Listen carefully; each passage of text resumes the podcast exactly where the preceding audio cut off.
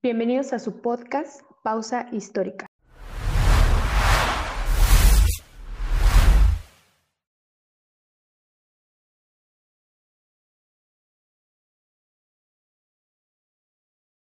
Bienvenidos sean todos ustedes, amable audiencia, a nuestro tercer podcast de Pausa Histórica. Así es, escuchó usted bien, ya estamos en nuestro tercer podcast de Pausa Histórica. Con mucho trabajo hemos llegado aquí y si usted no ha escuchado los dos podcasts anteriores, los puede encontrar a través de las plataformas de YouTube y de Spotify por el nombre conocido Pausa Histórica. También estamos en todas las redes sociales, Facebook, Instagram, Twitter.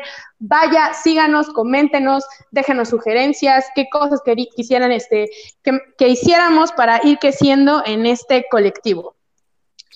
Bueno, desde la ciudad donde practicamos la guelaguetza, comemos unas deliciosas tlayudas, chapulines y chocolates, les saluda Aurora Flores desde Oaxaca y Juárez. Comenzamos. El día de hoy tenemos duelo de titanes porque va a haber un debate de dos temas que seguro son el pan de cada día de México. Porque, a ver, ¿quién de ustedes no se ha, se ha echado unos taquitos fuera del metro Tacubaya? ¿Quién no se ha comprado un unos lentes en la esquina, o quién no ha pasado de rapidito y comprado una pluma o el maquillaje o lo que sea. Así es. Bueno, y si usted ya es más pipiris nice, ¿quién no ha usado estas nuevas plataformas de comida que, por cierto, no nos están pagando por patrocinarlas? Uber Eats, Rapid, Dental y bla, bla, bla, etcétera. Así que, en efecto, ese es el tema del día de hoy.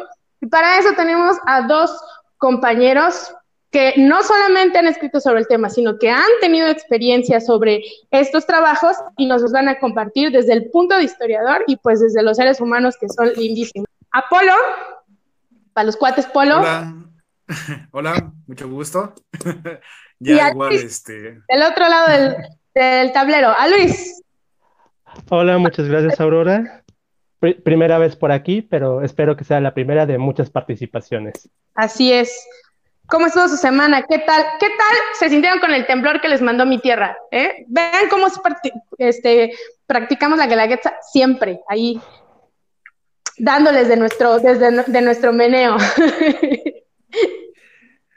Bueno, yo les puedo platicar eh, cuestión del temblor, algo así muy chistoso que ya, ya me estoy acostumbrado, pero me acuerdo que en una ocasión con una exnovia empezó a temblar, pero lo chistoso fue de que cuando empezó a temblar se empezaron a mover las lámparas, pero estábamos en una casa muy vieja de Puebla y de momento dije, espantarán en este lugar, ese que después dijeron, está temblando, pero no mames, pero de momento, o sea, fue lo cagado, ¿no? O sea, de decir, está temblando primero pensé, creo que hay fantasmas en este lugar.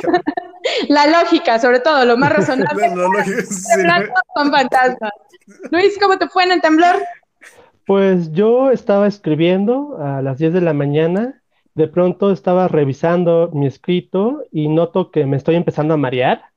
Yo dije, wow, no, ya, ya estuve mucho tiempo en la computadora y cuando observo que varias de las cosas de mi cuarto se mueven, ni lo dudé, salté, salté, de, salté de, mi silla, corrí al patio. Ah, ¿Por qué?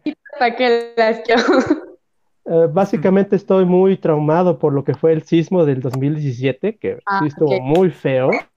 Y ahí me tocó en la biblioteca central, en el, tercer piso. Oh, no, horrible. Oh, horrible. horrible. De puro eh, el, edificio. esa biblioteca. Sí, y ya a partir de esa experiencia, pues no, salen sale a flote, pero afortunadamente no pasó a mayores ya una vez que todo se calmó, hablé con mis familiares, todo bien, todo en orden y pues aquí estamos para iniciar otro podcast. Así es. ¿Qué les puedo decir? Yo estoy aquí a nada donde es el epicentro, es el pan de cada día en esta ciudad. Eh, se trabó mi puerta, no podía salir. Parecía que traía un ritual con ella porque no la podía abrir, porque como no te puedes parar, pero todos bien, afortunadamente. Ojalá que ya en casa, quien nos esté escuchando, estén todos bien y pues ni vamos, así es esta, esta situación del país, estamos en una zona de riesgo y vamos a continuar con nuestro tema. Como les decía, el tema de hoy es eh, cómo está la situación del ambulantaje, cómo está la situación de eh, estas plataformas de comida que hacen el amable favor de rifárselas por nosotros y para que nosotros nos salgamos. Y entonces, cada quien nos va a explicar ahorita su perspectiva de eh, el tema. Vamos a empezar con Polo. Él nos va a contar pues, qué es, este, qué es el ambulantaje, cómo funciona y desde su propia experiencia. Polo, primero que nada, ¿cuál es tu experiencia? ¿Por qué hiciste este trabajo? Y ¿Cómo ha sido la vida en tu experiencia de ambulantaje? ¿Qué es lo que vendes? Compártenos qué es lo que vendes tú en el, en el ambulantaje. Uy, perfecto, perfecto. Un pequeño comercial para mi negocio. Este, mi familia es vendedora ambulante, vendemos tamales. De hecho, llevamos más de este, 35 ¿Qué tamales, años vendiendo. ¿Qué tamales? Yo los he gracias, Gracias, gracias. Eh, pero bueno, ¿por qué yo empecé a hacer ese trabajo? Antes que nada, bueno, eh, en la carrera de historia, a, mí primero me estaban llamando mucho los trabajos sobre fotografía, sobre museos, pero a raíz de, digamos, complicaciones del mismo gobierno que empieza a retirar a la mayoría de los ambulantes en la ciudad de Puebla, eh, me doy cuenta que muchos de esos ambulantajes o del ambulantaje poblano, la única manera en que puedo elaborar es afiliándose a organizaciones este, populares o organizaciones este, clientelistas o llámese tipo Antorcha Campesina, set de cosas por el estilo. Y yo empiezo a ver cómo funciona esa estructura y me empieza a llamar la atención. Por lo cual yo de manera personal como ambulante y después ver cómo funciona desde el gobierno hacia el ambulante y las organizaciones, el ambulantaje fue cuando yo decidí hacer ese tipo de trabajo porque es, eh, parece algo sencillo, que todo el mundo da por entendido cómo funciona, pero ya a la larga uno se da cuenta que tiene toda una estructura piramidal el ambulantaje en Pola. Bueno, yo creo que en la mayoría del país, porque así el ambulantaje es la parte de abajo y de ahí vamos hasta diputados, senadores, uf, muy, muy, muy, este, muy extenso.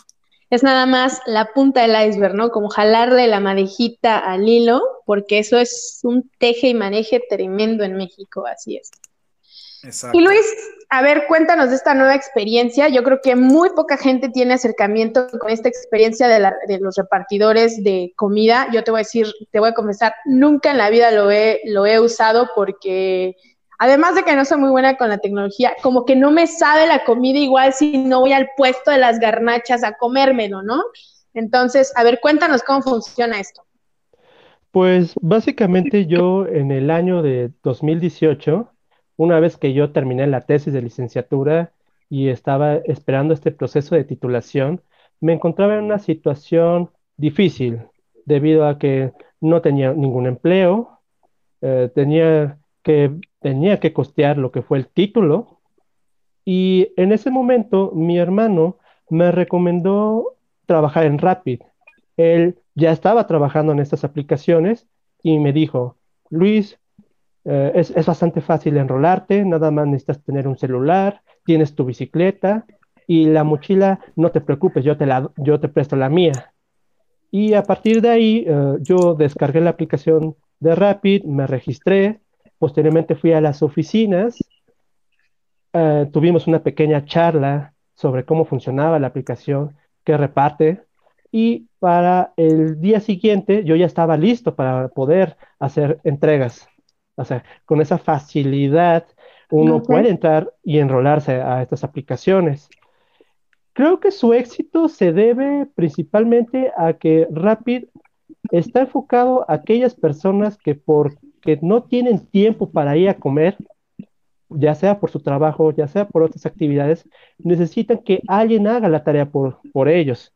En este caso, los repartidores van, recogen la comida, o compran cualquier producto y se lo llevan al cliente. Esa es la facilidad y la sencillez con la cuales funcionan estas aplicaciones y por lo cuales son muy exitosas. Ok. Bueno, bueno, tú nos comentabas que tú tuviste esa experiencia hace dos años ya y Polo sigue siendo, sigue siendo este el trabajo tuyo y de tu familia, ¿no? Por lo que sé. Sí, es, es un, al final de cuentas es un negocio familiar. bueno, ¿Cuáles son las coincidencias que tienen estos trabajos que pareciera ser que están muy alejados uno del otro? Pero, a ver, yo me, la principal pregunta sería ahora, eh, yo sé que Luis ya no está trabajando en esto, pero Polo, ¿cómo se han visto afectados tu familia, tus conocidos de este trabajo? Y lo mismo para Luis, no sé si sepa al respecto algo. Bueno, eh, pues tu primera pregunta, tal vez qué similitud llegan a tener, pues yo creo que es la falta de una protección social. Desgraciadamente, tanto como Rapid como este, el, tema del ambulantaje, no se cuenta con mínimo seguro social, eh, vivienda o una protección al empleo, no prácticamente se vive al día. En cuestión a, tu segunda pregunta, ¿qué tanto ha afectado tal vez ahorita esta pandemia? Eh, pues tal vez en un corto plazo las ventas simplemente bajaron totalmente, ¿no? En, muchos este, comercios informales, por así decirlo. ¿Y Luis? Eh, muy bien, eh, contestando a la primera pregunta, otro punto que yo quiero agregar es que estos, estos negocios o estos trabajadores, tanto informales como los repartidores, dependen mucho de la demanda. Es decir, los, los, repartidores, entre más clientes estén pidiendo, ellos van a tener más trabajo. Y de la misma manera, en el comercio informal, mientras más gente tenga hambre, va, a existir más trabajo. Ese es un punto de coincidencia. además, eh, estos sectores están muy vulnerables a cualquier contingencia que enfrenten, ya sea por las condiciones climáticas, es decir, si está lloviendo, uno te tiene que arriesgar y tiene que salir a ganarse el pan. Y también en este caso de la contingencia, continuar laborando en un ambiente donde se pueden contagiar, pues literal, ellos tienen que salirse a, ganar, a ganarse el pan. Ese es otro punto muy importante. Justo, justo ahorita que comentas eso, Luis, ahorita me vino a la mente, eh, hace como dos semanas, ahorita la verdad estoy perdida en qué día estoy, quién sabe por qué, los efectos de la cuarentena, pero este, granizó en la Ciudad de México y hay una foto hermosa, emblemática, precisamente de un cuate que está en su bici de Rapid y está empapadísimo y todo el granizo alrededor en una calle principal de la Ciudad de México. No sé si la vieron, se hizo viral pero justo me acordé de tu tema, pero en ese momento se me olvidó compartírtela. Y se hizo viral precisamente por eso. Y la imagen habla de esto precisamente que tú acabas de hablar, ¿no? No importan las circunstancias en las que se estén, ellos tienen que seguir jugándose el todo por el todo para llevar el pan a sus casas, ¿no? Sí, de hecho, yo me sentí muy identificado con esa imagen porque cuando yo laboraba varias veces me llovió y pues tenía que terminar el pedido y una vez que terminé, pues me escondía bajo un techo a esperar a que terminara de llover ya para poder ir a mi casa. Ya durante esta pandemia hemos visto cómo muchos establecimientos han cerrado debido a que las medidas de la fase 3 de la pandemia en México implica que la gente no pueda reunirse en distintos lugares, ya sea un restaurante. Pero Curiosamente, los restaurantes sí fueron declarados actividades esenciales. Por tanto, ellos no pueden cerrar, pero eh, no pueden recibir gente. Por tanto, una manera de salir de esta situación crítica es recurrir a las aplicaciones. Por tanto, vemos cómo los clientes, si la necesidad de salir de sus casas, ellos piden sus alimentos el restaurante, si la necesidad de contratar personal para repartirlos, van a hacer, van a hacer el pedido. Mientras tanto, el repartidor le llega la, el pedido y la orden de pasar al restaurante por el pedido, después dirigirse al domicilio. Es una manera de, por un lado, respetar esta idea de quedarse en casa. Por otro lado, vemos que los restaurantes tienen un poco de trabajo en el sentido de que no se ven obligados a cerrar y del otro lado vemos como los repartidores tienen también chamba. En este sentido, se forma un triángulo de, funcionamiento que evita, que evita muchos problemas a largo plazo. Claro, pareciera ser que es como ganar, ganar dentro de toda esta situación que está sucediendo, ¿no? Es como, pues, no te quedas tú sin empleo al 100%, yo tampoco me quedo sin empleo al 100%, la gente no sale para exponerse, ¿no? Es como, pareciera así un ganar, ganar, ¿no?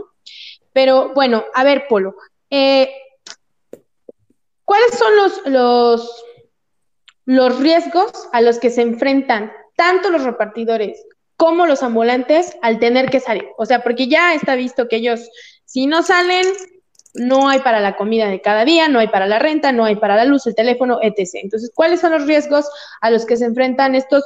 Pues parecen que son los héroes sin capa, ¿no? De alguna manera. Bueno, eh, antes que nada, para poder llegar a responder esa pregunta, primero te tendría que aclarar algo. Existen dos tipos de comercio ambulante. Existe el comercio ambulante alto redituable y existe el comercio ambulante de subsistencia. Desgraciadamente, en México, el que más subsiste, bueno, el que más abunda es el, ¿cómo se llama? El comercio ambulante de subsistencia. Es ahí donde existe eh, el mayor, eh, bueno, la mayor problemática de contagio, porque mucha población no se puede dar el lujo de parar o descansar eh, llámese a lo mejor la señora que vende melas, la señora que vende, no sé, tacos, este, llámese, no sé, un este, taxista, ajá, un albañil, porque también algo que hay que aclarar que el comercio informal abarca muchos este, aspectos, ¿no? En primer término sería, ah, el comercio informal es aquel que no rinde cuentas al fisco o a Hacienda pero desgraciadamente el número de población que vive del comercio informal es enorme. Nada más para que te dé un dato. Eh, por ejemplo, el Producto Interno Bruto de, eh, de, la minería en México nada más es el 6%. El Producto Interno Bruto producido por el comercio informal es el 35%. Entonces, imagínate que ahorita qué tanto va a ser afectada la economía cuando mucho sector es del comercio informal de subsistencia. ¿Cuáles son los riesgos que te enfrentas? No hay medidas sanitarias realmente por parte del gobierno que implementen, que diga, bueno, Tú como eres comercio informal tienes que tener esas medidas, caretas, este, guantes, bla, bla, bla, protección, cuando realmente nunca se, le ha regulado. Entonces la población como tal tiene que seguir arriesgándose porque o se enferma o come. Entonces, en el caso de, de Rapid, no sé, a lo mejor este, de las aplicaciones puede que haya una mayor protección porque dices, bueno, no lo sé, bueno, ahorita que me corrija Luis si estoy mal, pero eh, puedes decir, sabes que el pedido ya está embolsado, la agarras, lo entregas y lo, la distancia mayor que puedas. En el caso de un ambulante, tiene que tratar directamente con proveedores, con clientes, con intemperie, igual, por ejemplo, en el caso de lluvias. Los riesgos son los mismos del lado de las plataformas, nada más que desde otro enfoque. ¿Me equivoco, este Luis? En este caso, las plataformas, lo que la prioridad de estas plataformas es el consumidor. ¿Qué quiere decir eso? ¿Qué quiere decir esto? con el inicio de la pandemia, cuando ya era evidente el, gran número de contagios que estábamos observando, lo que hacen estas aplicaciones es mandar mensajes a sus clientes diciéndoles, no se preocupen, sus la prioridad es el cliente, sus alimentos están correctamente empaquetados y ustedes tienen la certeza de que ustedes no se van a contagiar nuestro personal está, tiene las medidas de protección necesarias para que ellos continúen laborando. Pero, curiosamente, estas medidas, por ejemplo, usar un cubrebocas, tener un gel antibacterial, los tiene que costear los propios repartidores. O sea, la empresa no proporciona un marco o reglas para continuar operando pero no te va a proporcionar el material.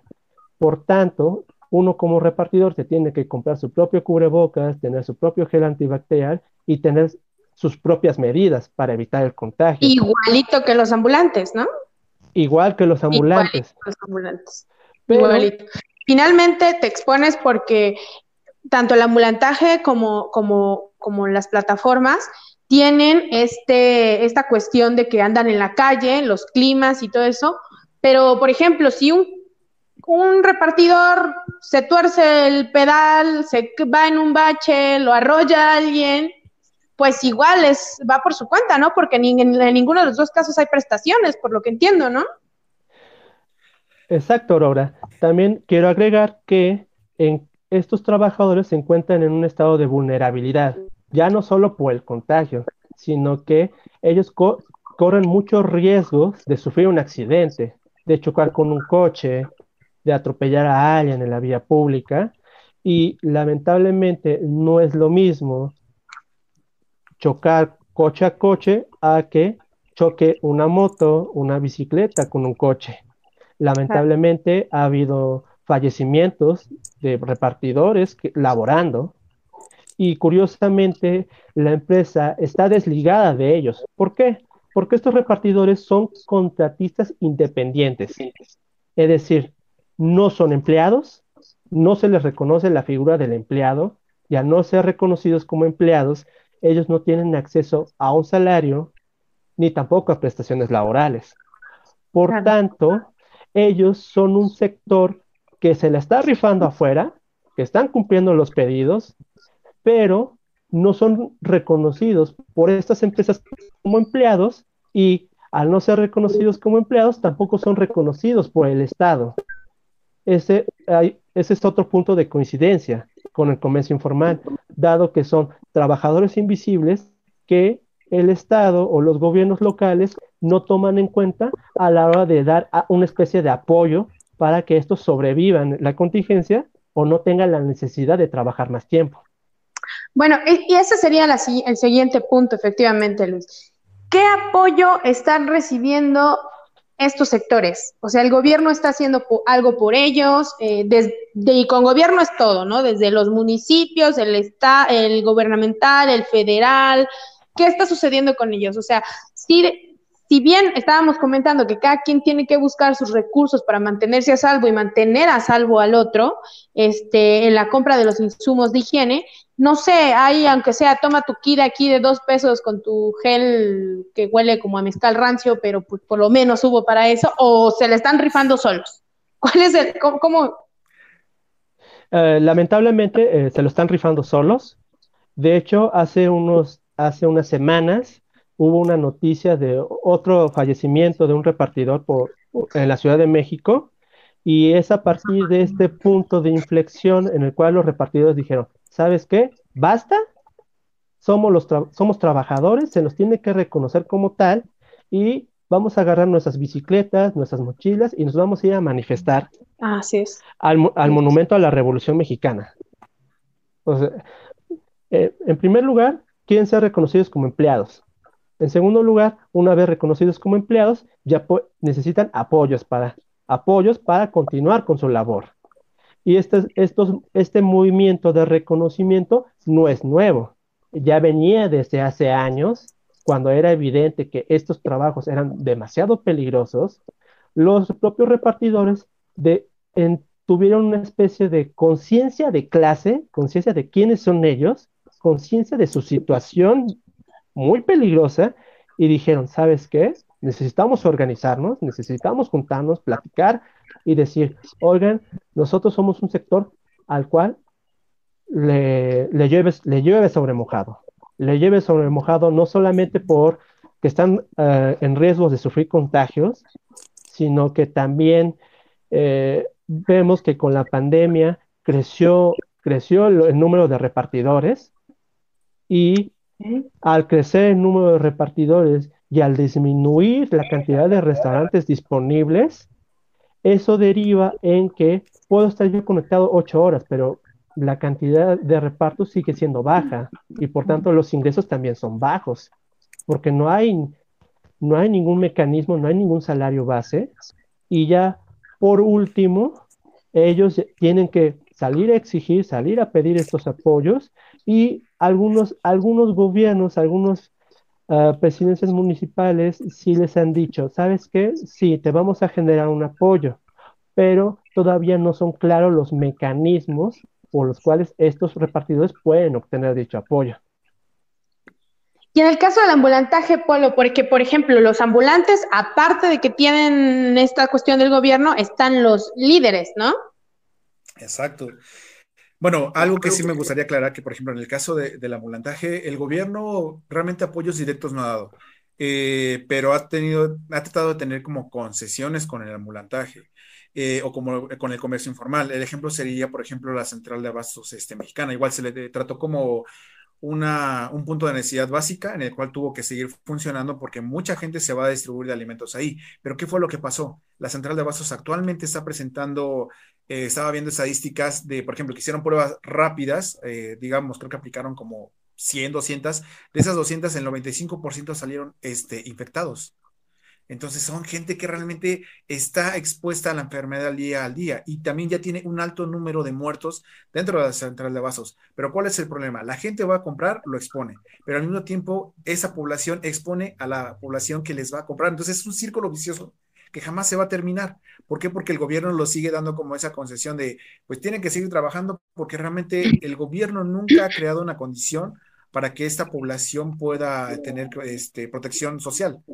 Eh, ahorita que estaba mencionando Luisito, que bueno, que ahorita está siendo ya reconocido esos trabajadores de Uber, eh, te estoy hablando que desgraciadamente la economía mexicana en México nunca va a reconocer esos dos sectores, porque, bueno, en el caso del Estado priista, eh, ahorita en este nuevo régimen no quiero meterme, pero, eh, por ejemplo, desde Salinas de Gortari hasta, por ejemplo, ¿qué será? Peña Nieto, no hubo un intento realmente directo por tratar de regular el comercio ambulante. También, desgraciadamente, al comercio ambulante no se le ve como una necesidad social, bueno, una necesidad económica, perdón, sino más que nada se le ve como un problema de estética, no un problema más a fondo de economía y de sociedad. Entonces, eh, los digo, cuando ahorita preguntan, eh, ¿qué apoyos le va a dar el gobierno?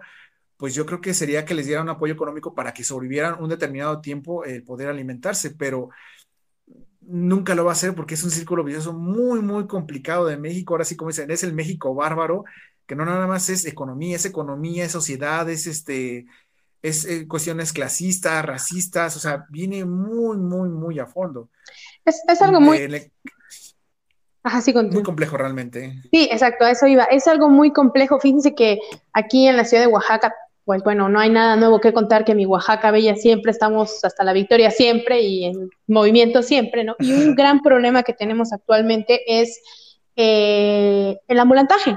Sin embargo, en Oaxaca existe desde hace, me parece ya un año, dos años, no sé, porque tiene muy poco que regresé a vivir aquí, esta cuestión de miércoles sin ambulantaje. Y se tuvo que llegar a ese punto porque el exceso de ambulantaje era demasiado. Así que tú el miércoles no sales a vender absolutamente nada porque ya está la ley y los ambulantes lo aceptaron. Y otra cosa que yo reconozco aquí es que los ambulantes, los, la gente del ambulantaje estuvo guardada dos meses.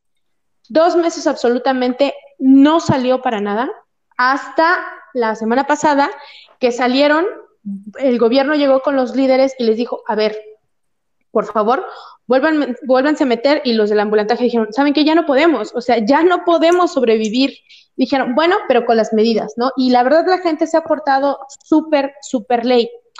Pero en comparación a esto, yo escuchaba que alrededor de la central de abastos en la Ciudad de México habían incrementado los casos de COVID debido a que muchos de los que trabajan en la central de abastos viven por ahí o la circulación de la gente que va a comprar por la necesidad de subsistir con el alimento.